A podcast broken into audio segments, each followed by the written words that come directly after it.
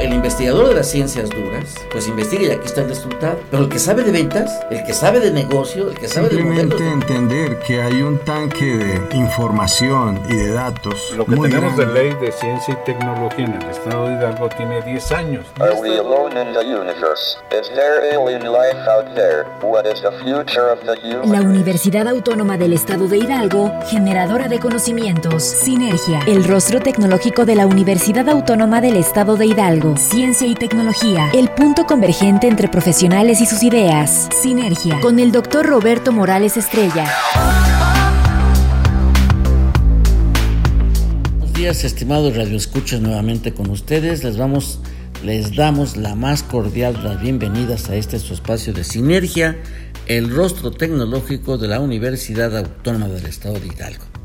En esta ocasión, pues como nos ocupa mucho eh, esta pandemia que ha impactado a todo el mundo de distintas maneras, afortunadamente a nosotros no tan grave como en otras naciones, pero eso no quiere decir que podamos llegar a esa situación tan crítica como en otras naciones, eh, puede ser Italia, incluso Estados Unidos, o ya ven ustedes lo que está sucediendo en, en Ecuador. Es dramático, es trágico y es muy triste.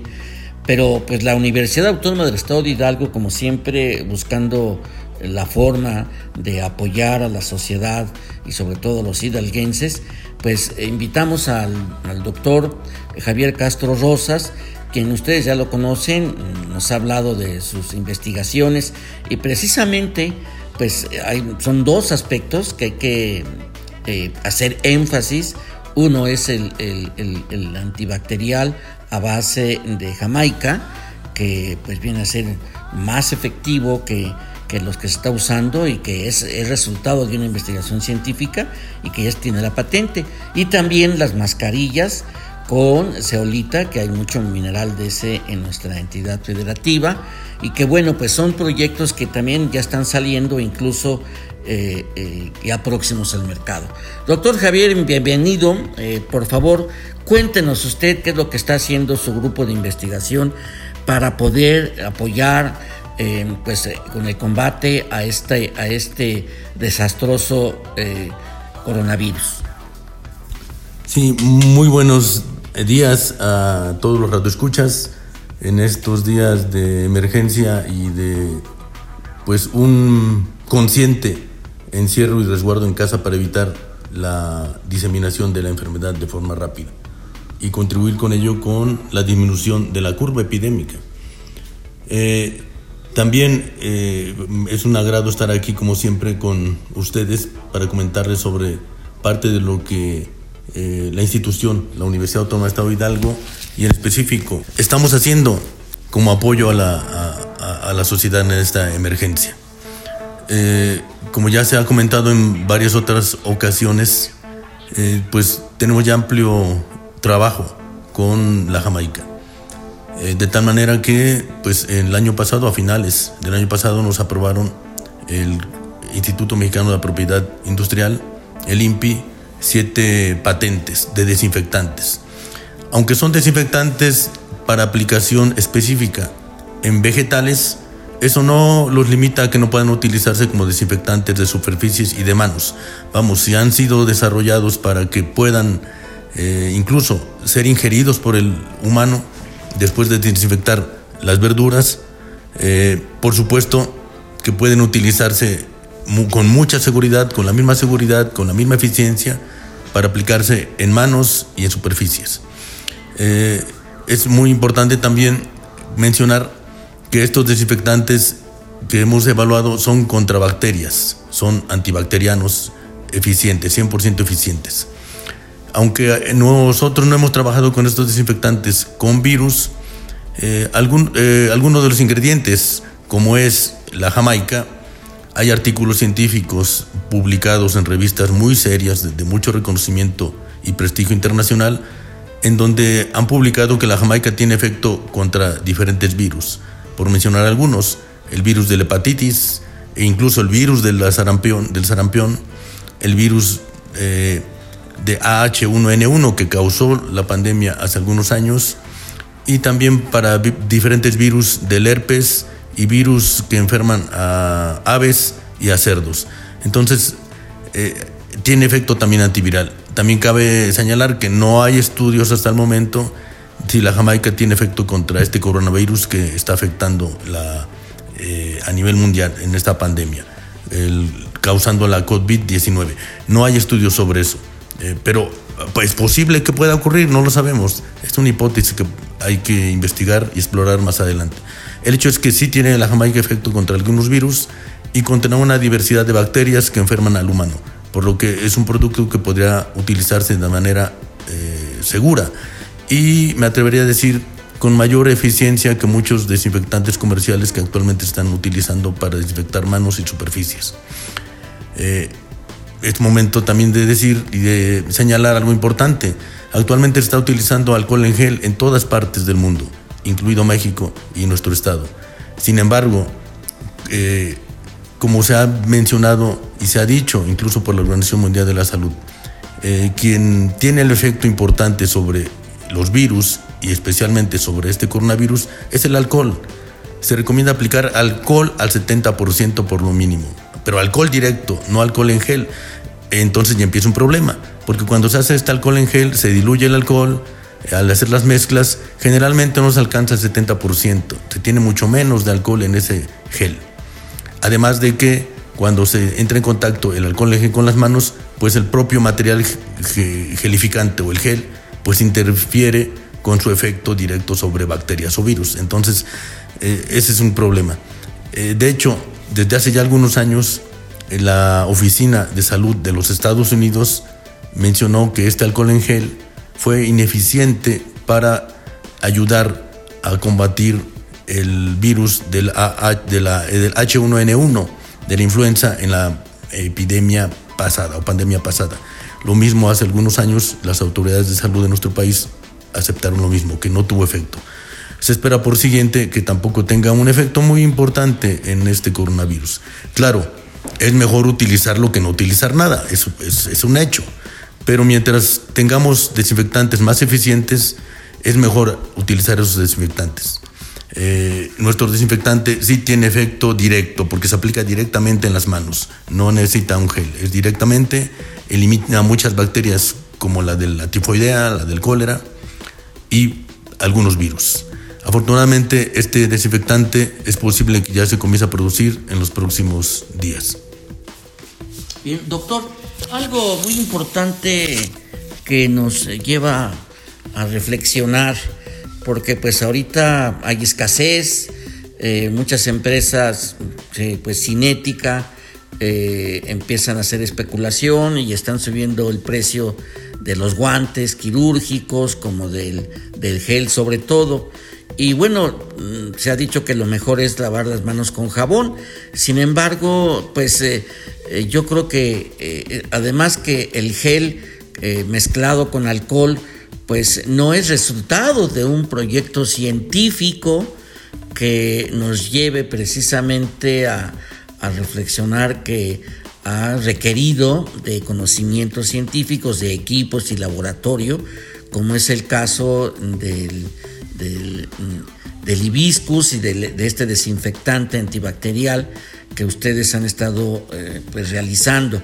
Además de que, pues, eh, como se ha venido pues hablando, ya también se tiene la gestión ante el Instituto eh, de Protección Industrial, Instituto Mexicano de Protección Industrial, el INPI, y que esto al, haberse otorgado las patentes, pues significa que tiene el aval oficial de que es un, producto resultado de un proceso de investigación científica y que bueno, pues que esto es importante para que también se ocupe y que tenga una una utilización. Qué bueno que se está volteando el rostro hacia este tipo de, pues de investigaciones. A mí me llama la atención, quiero mencionarlo muy brevemente, pues que en el Consejo Sanitario a nivel nacional, eh, que emiten las medidas y los programas para la contención de esta pandemia del coronavirus, pues no hayan convocado a las universidades, no están donde hay talento y hay científicos, y dice el señor presidente López Obrador, que es la opinión de los científicos la que debe de predominar, pues yo no veo a los científicos ahí. Es más, pues no está ni siquiera la directora del CONACIT. Yo creo que es algo que hay que eh, mencionar porque es importante para poder valorar eh, realmente la participación de la ciencia y la tecnología en, este tipo de, pandemias que requieren de los conocimientos. Doctor, ¿sería conveniente que nuestros radioescuchas pues se enteraran de cuántos años tiene usted ya investigando eh, pues la Jamaica, entre otros desinfectantes? ¿Y cuál es su equipo? ¿Cómo está integrado su equipo de investigación? Sí, muchas gracias. Bueno, ya casi 15 años que comenzamos a trabajar con la Jamaica. Eh, nuestro principal interés fue eh, desarrollar un desinfectante o compuestos que se podían obtener a partir de plantas que se pueden utilizar en los alimentos. Eh, ¿Y por qué las plantas? Porque, vamos, en las plantas existe una diversidad de compuestos químicos que pueden servir para que el humano tenga beneficio hacia su salud.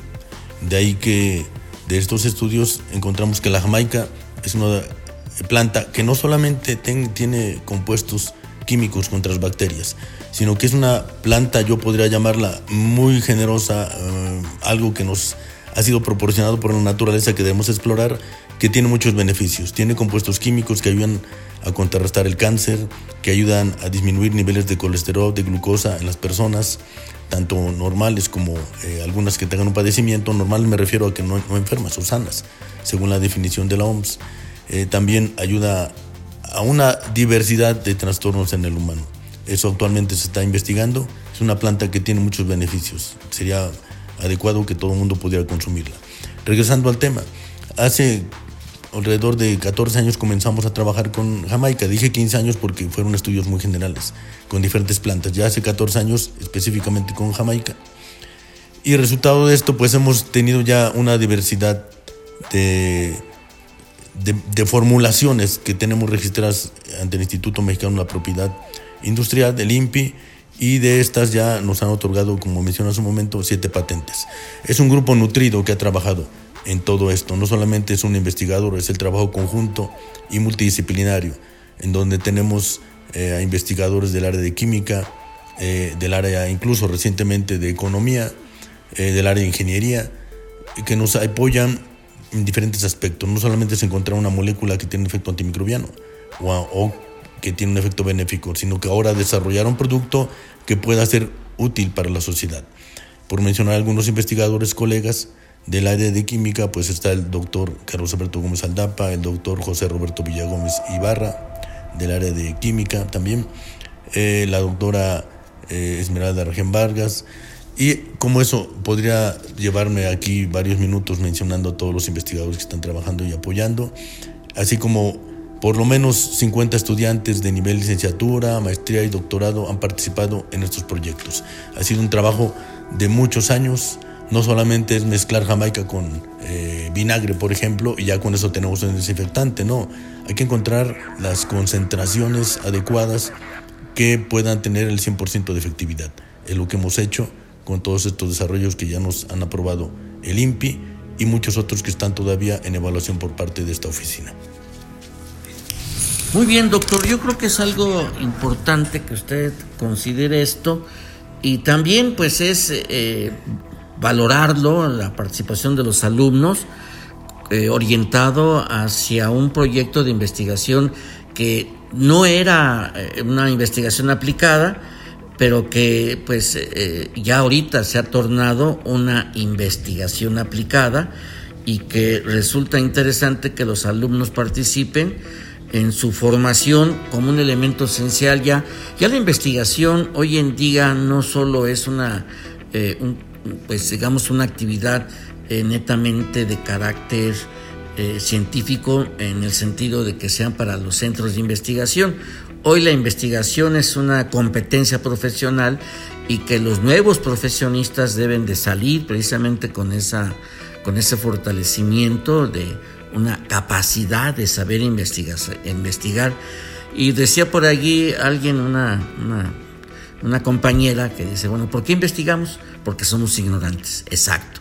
Es buscar la información y buscar eh, la forma de cómo construir nuevos conocimientos que, cuya aplicación resuelvan problemas eh, de la sociedad. Y en este caso, pues eh, obviamente no se hizo pensando en que iba a llegar este coronavirus, pero que este producto puede ser aplicado a nivel, a nivel nacional incluso, y que pues complementarse o en su momento sustituir al, gel mezclado con alcohol, que, porque en todo caso este antibacterial y que pues también es en, algunos virus también ayuda, es, auxiliar para la eliminación de algunos virus, pues es, quiere decir que es más benéfico. el, el, gran diferente es que es resultado de un proceso de investigación científica que, que, se ha realizado en las instalaciones, en los laboratorios y con personal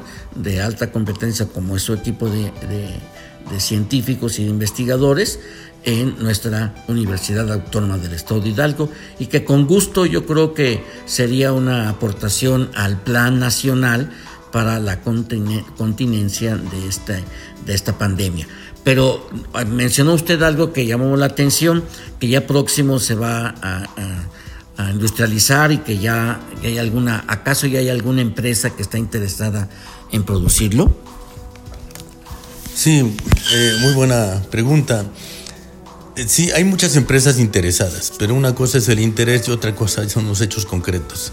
Eh, hay muchas empresas, como vuelvo a mencionar, del Estado de México, algunas del Estado de Hidalgo, otras Sinaloa y en fin, incluso hasta Michoacán, los productores de aguacate. Pero tenemos una empresa ya, un hecho concreto en Monterrey, en donde ha tenido un acercamiento activo en estos días con la institución y se está por firmar ya el acuerdo. No solamente un acuerdo de colaboración, sino un acuerdo de cesión de derechos para uso y explotación de la patente.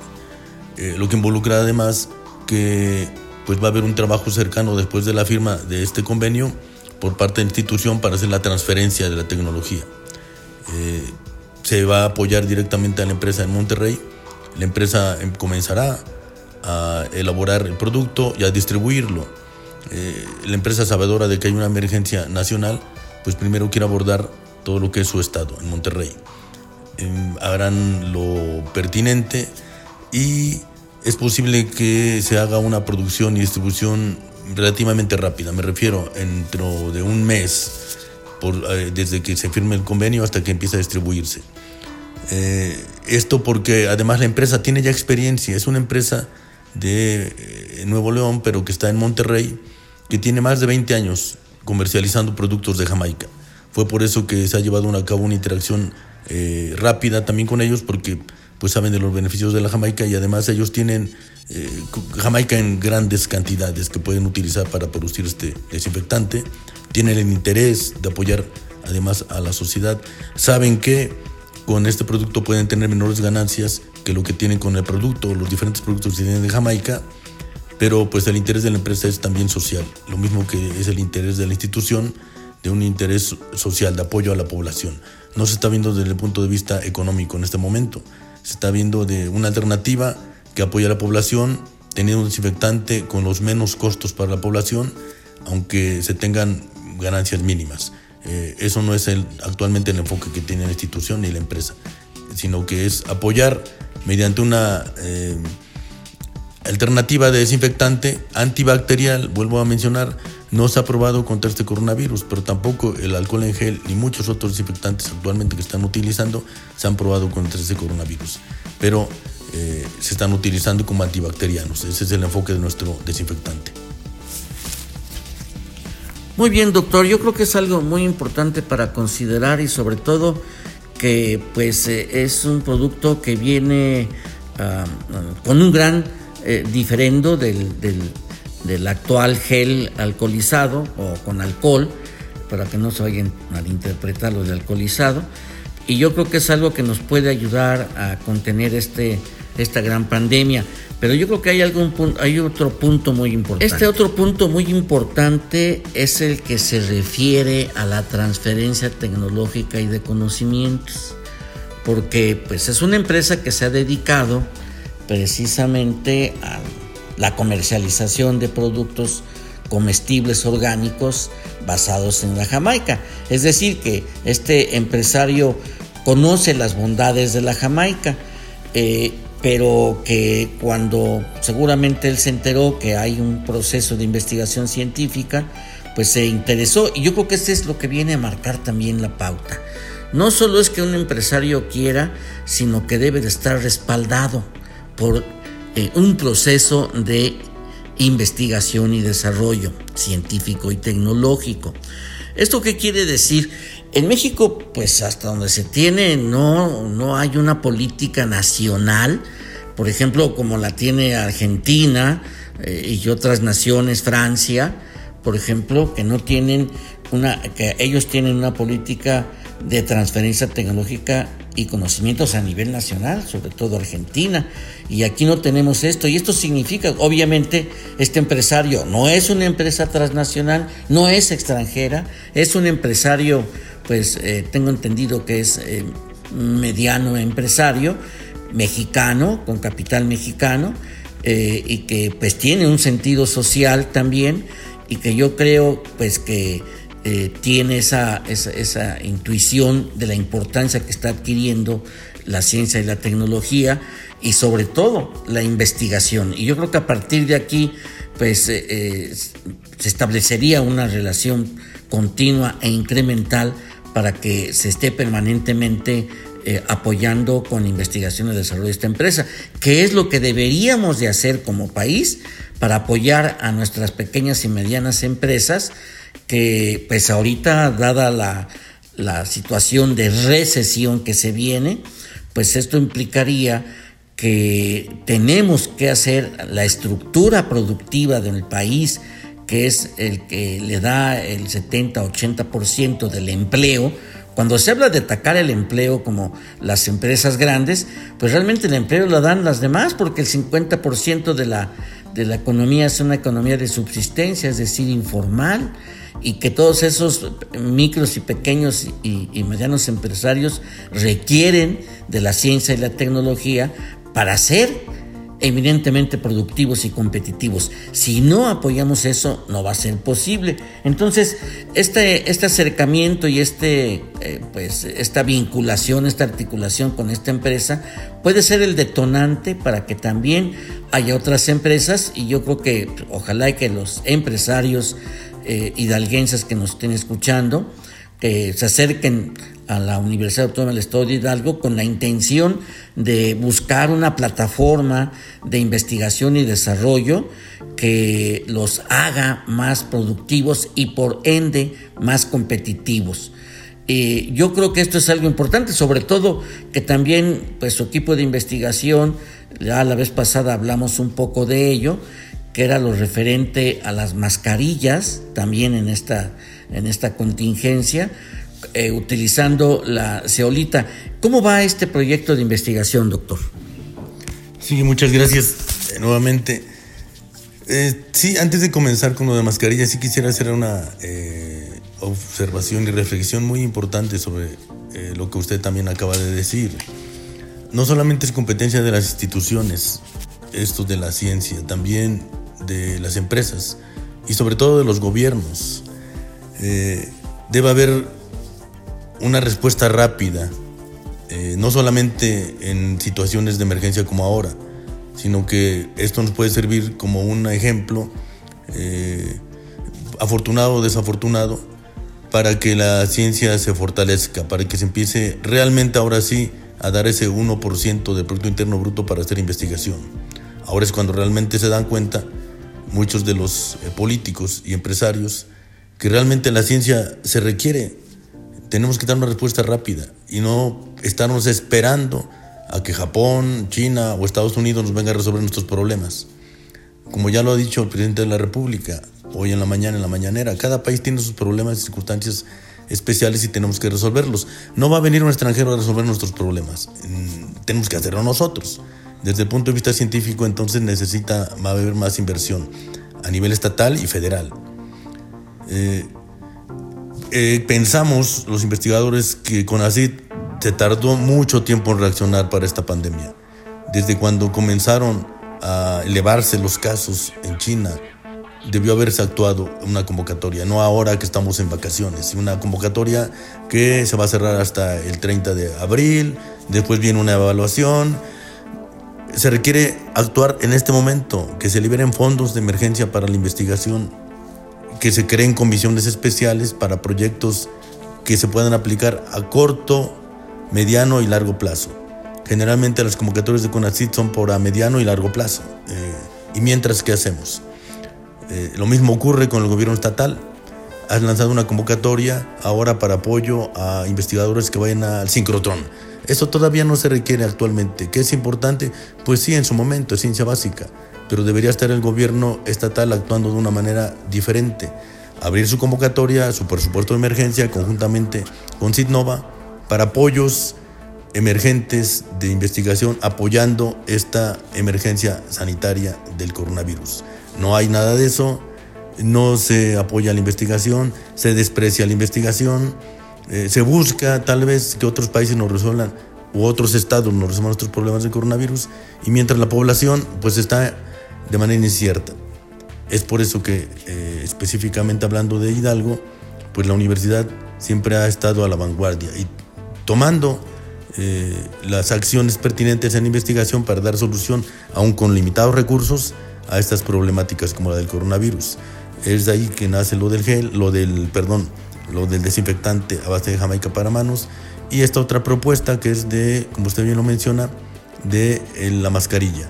Sí, ya tenemos avances. Afortunadamente, a otros investigadores de otras universidades les ha parecido una idea eh, atractiva, innovadora y viable. Estamos ya en contacto con investigadores del Instituto Politécnico Nacional, de específicamente el Departamento de Virología, que es necesario para este proyecto, también investigadores de la UNAM, del área de física, para analizar materiales. Tenemos investigadores ya que han levantado la mano con, de buena fe para apoyar el proyecto de la Universidad de Guadalajara y se está haciendo un, grupo multidisciplinario. Suponemos que en las próximas semanas tengamos ya una mascarilla o un cubrebocas que pueda utilizarse no solamente en el estado Hidalgo, sino en los diferentes estados del país, incluso que pudiera utilizarse en el extranjero. También ya el día de ayer tuve una conversación con uno de los grandes investigadores de México, el doctor Yacaman, que él es físico, está en Texas y ve también con muy buenos ojos esta propuesta. Y él está muy, muy interesado en que se desarrolle esta mascarilla con la finalidad de retener virus virus por el momento, virus de un tamaño semejante al del coronavirus. No sabemos si va a, detener al coronavirus, pero eh, serán los modelos y predicciones eh, suficientes para tener una alta probabilidad de que sí lo retenga. Pero nuevamente, es mejor tener esta mascarilla para toda la población que no tener nada. Eh, es posible que en los próximos meses, ya con apoyo, si logramos del gobierno estatal y federal a través de las diferentes oficinas de, apoyo a investigación, como el caso de Tsinova en el Estado y el CONACIT a nivel federal, podamos ya estar trabajando directamente con una eh, mascarilla, con todo lo, el prototipo y el diseño que nos asegure que puede detener virus, ya trabajando directamente con el coronavirus. Pero nuevamente hay un gran interés a esta propuesta que esta propuesta tiene que estar ya en las próximas semanas, no hasta dentro de un año, no hasta que CONACID o el gobierno estatal designe fondos para apoyo a investigación. Esto tiene que ser ya apoyado inmediatamente.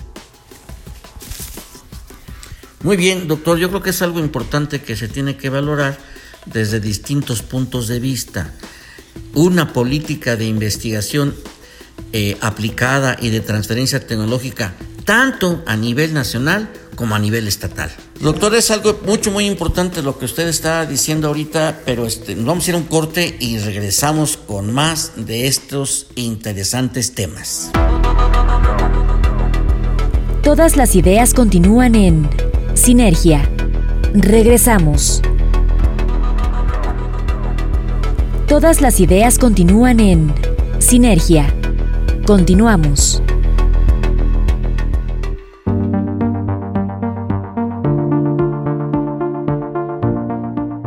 Lo que usted comentó respecto al sincrotrón, es algo importante, es un proyecto de gran calado y es un proyecto nacional que está sentado en eh, el estado de Hidalgo, pero yo creo que debe de estar enmarcado en una política pública, pero esta política pública estatal de, de investigación y desarrollo debe de estar orientada también hacia la transferencia tecnológica de conocimientos al 98% de la estructura productiva del Estado, que la mayoría de nuestras micro, pequeñas y medianas empresas son de autosubsistencia, es decir, de sobrevivencia. El 70% de la economía, el 76% de la economía estatal es informal solamente 13 municipios aportan el 82% del Producto Interno Bruto Estatal. La diferencia, 18%, la aportan conjuntamente 71 municipios, o sea, estos son los que están a nivel de autoconsumo. O sea, estamos muy rezagados. Se requiere una tecnología, un apoyo y una transferencia de conocimientos a esta estructura productiva que da ocupación a la mayoría de los hidalguenses, sin lugar a dudas. No hay ninguna empresa, por grande que sea, que, sea realmente eh, el, líder de, eh, como empleador en el estado de Hidalgo. Y sin embargo, estas micro, pequeñas y medianas empresas están en la orfandad tecnológica, por llamarla de alguna manera. Y eso es delicado porque necesitamos que nuestra economía, sobre todo en esta recesión que ya se está empezando a vivir, pues tenga un respaldo tecnológico para que sean competitivos a nivel estatal, nacional y global. Y yo creo que eso es lo que tenemos que impulsar. Qué bueno que exista el sincrotrón, no está mal, pero más bien eso está bien, pero lo que no está bien es que no se esté pensando en un desarrollo tecnológico integral para el estado de Hidalgo. El sincrotrón no deja de ser interesante, pero no hay todavía una demanda que, que, sea atendida en materia de investigación básica eh, en, ese sincrotrón. Sin embargo, siendo un proyecto nacional, toma relevancia, pero de nivel de impacto estatal, pues yo creo que hay otras prioridades y creo que en eso usted tiene toda la razón. Siempre ha sido una persona que ha tenido una visión eh, pues eh, diferente en cuanto al sincrotrón y que necesitamos impulsar, por ejemplo, también algo que hace falta y que esto es también muy rápido, que es un centro estatal de inteligencia artificial y dar impulso, por ejemplo, a una nube estatal para articular a, los distintos municipios, aprovechando que ahorita eh, está en el ánimo del gobierno federal eh, articular a los municipios y yo creo que en esto iría a, las, a los pequeños y micro, pequeños y medianos productores, tanto manufactureros como del campo, que están en estos municipios porque están desarticulados. Y yo creo que esa es la parte importante, tener una, un servicio de nube que, no, que, que, impulse la conectividad, porque si alguna consecuencia va a tener el, coronavirus, pues va, está haciendo que haya un impulso hacia la hiperconectividad. El trabajo de casa, el trabajo, el, el home office, como se le está llamando, pues obedece fundamentalmente a lo que se conoció en un principio como tendencia que era la fuerza laboral líquida, es la capacidad de adaptación a las distintas circunstancias y que eso también las universidades deben de entrar en este paradigma para que nuestros alumnos, que son futuros profesionistas, desarrollen sus habilidades en el manejo de herramientas tecnológicas que den como pauta precisamente a ese trabajo que haga falta. Sabemos que es algo complicado y que requiere recursos, pero el postergar el desarrollo tecnológico en una entidad como la nuestra no hace más que incrementar la desigualdad y la pobreza. Pero ahora bien, eh, esta, esta mascarilla que ustedes están investigando y que están desarrollando eh, se basa en la ceolita y qué papel juega la ceolita en, en, esto. Por ejemplo, en otras partes eh, hay tecnologías glico glice, tecnologías eh, y en telas eh, de carbono eh, para detener precisamente al coronavirus y, otros, otros tipos de virus. ¿Y la ceolita qué papel juega en esta mascarilla que ustedes están investigando y construyendo, doctor? Sí, bueno, la ceolita es un material natural, eh, 100% natural. Ahora que se habla de orgánicos y naturales, es, un- es una, una tierra, por llamarlo así, que afortunadamente tenemos mucha en todo el, país. En Hidalgo se encuentran también varias minas que son ricas, varias regiones de nuestro estado ricas en este material. Es un material que dada su naturaleza es como un absorbente. Este material tiene diferentes porosidades a través de las cuales puede retener diferentes partículas, incluidos virus. Este material además puede retener eh, iones, eh, como lo que puede ser el hierro, el sodio, el potasio, en otras palabras, para que el público nos pueda entender. Eh, la sal común está formada por dos elementos, el, el cloro y el sodio, cloruro de sodio. Ah, pues estos materiales se pueden descomponer en cada uno de los elementos que lo componen. La sal puede descomponerse incluso si la disuelve en agua. Y si hago pasar esa agua a través de la solita, la solita va a retener un poco de agua y va a retener también estos iones y los tiene ahí atrapados. Esa es una manera de cómo quitar también sal a los diferentes eh, mantos acuíferos. Está reteniendo sales. Los, los retiene ahí. De esa manera también puede retener a virus y bacterias, porque hay una interacción, los atrapa. Estamos hablando de un material poroso, de forma natural, que podemos tener poros muy grandes y poros muy pequeños. Tan pequeños que incluso en esos poros pequeños solamente caben estos eh, iones, estos compuestos de la sal y no caben virus porque son más grandes. Pero hay otros espacios, otros poros en donde sí se pueden atrapar los virus. Se pueden poner algunos eh, metales que maten a virus, como por ejemplo la plata, que es lo que el doctor Yacaman está haciendo, desarrollando nanocompuestos de plata y su participación que él desearía en este proyecto de las mascarillas es probar sus nanocompuestos en las solitas que tenemos y ver si pueden matar a los virus, que de hecho pues espera teóricamente que sí. Bueno, pero también nosotros estamos utilizando la jamaica. Fue algo que también ha llamado la atención a diferentes investigadores. ¿El por qué la jamaica? Bueno, la jamaica ya sabemos que tiene efecto antibacteriano y se ha reportado que puede tener efecto antiviral. Además, de alguna manera está interactuando con la ceolita. Tiene más de mil compuestos distintos la jamaica. Y dentro de esos tenemos algunos que son antivirales y otros antimicrobianos. Están interactuando con la ceolita de alguna manera que no se ha estudiado porque es algo nuevo. Y esa es la función de, la ceolita. Atrapar virus, ponerle un antiviral y un antibacteriano a la ceolita como la jamaica o como la plata. De esa manera poder matar al virus, no solamente retenerlo. Y este material en la mascarilla serviría como una barrera para evitar que el, el virus entre. Y si llega a entrar, conforme va entrando, va a ser retenido y en donde se retenga va a haber un compuesto químico que logre matarlo. De tal manera que hay una protección doble, no solamente evitar que entren, sino que una vez que sean atrapados, que pueda el, Eliminarse. eliminarse, tanto bacterias como virus, porque también hay que hablar, no hay que olvidarnos de las bacterias ni de otros virus.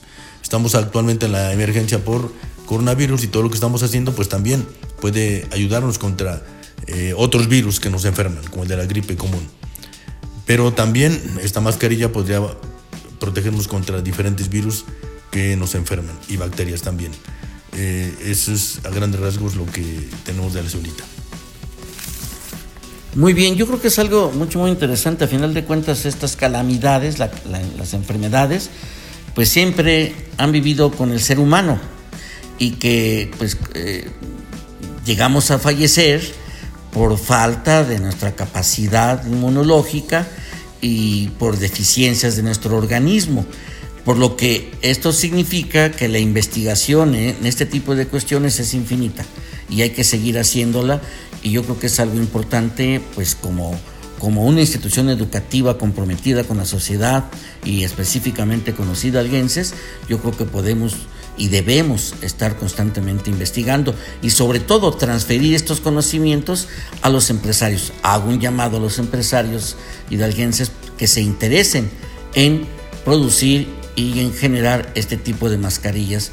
La cuestión es que se acerquen con nosotros. Bueno, pero nuestros radioescuchas seguramente se preguntarán ¿Qué es un sincrotrón? Existen 30 sincrotrones en el mundo. Latinoamérica está uno en Brasil. Quien más tiene pues es Estados Unidos, Japón, pero también lo tiene Rusia, China y otras naciones.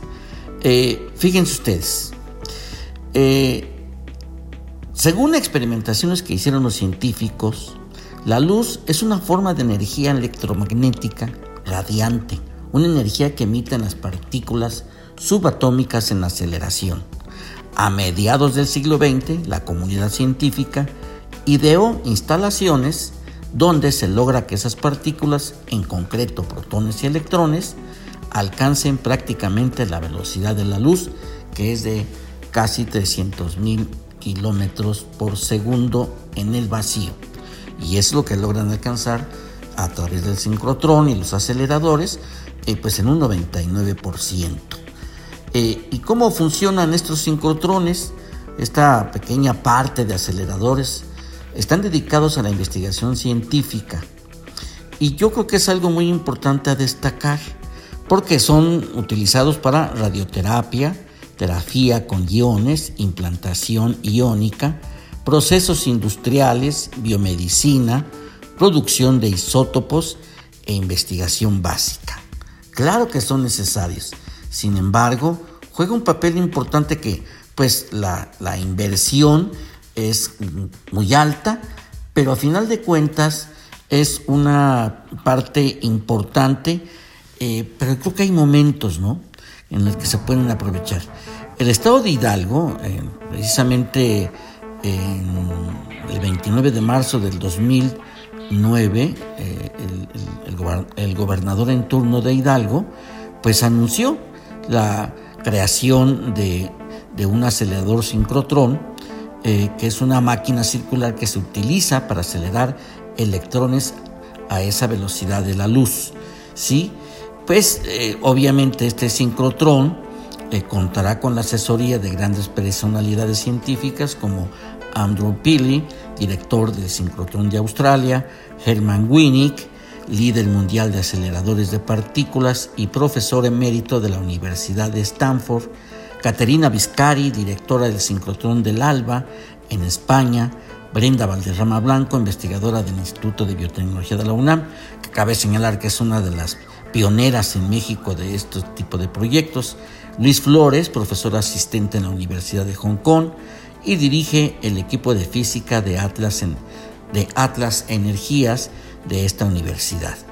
Pues yo creo que es algo, sin lugar a dudas, una experiencia interesante, importante y necesaria, pero yo creo que deben de ubicarse, como se ha mencionado, en escalas de prioridades.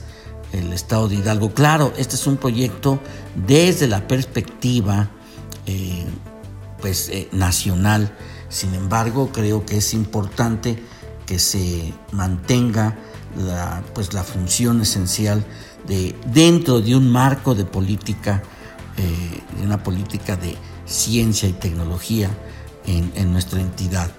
Eh, el estado de Hidalgo básicamente es un estado rezagado tecnológicamente y que yo creo que pues tenemos la necesidad de impulsar nuestro desarrollo tecnológico y, que sea pertinente ahorita que tanta falta hace impulsar eh, este desarrollo en las micro, pequeñas y medianas empresas, que en el caso de nuestro, de nuestro estado son el 98%, y que a ellas tenemos que eh, pues, diseñar unas, una intervención quirúrgica de carácter tecnológico competitivo e innovador. Yo creo que es algo importante a considerar esto. Pero bien, continuemos con ello.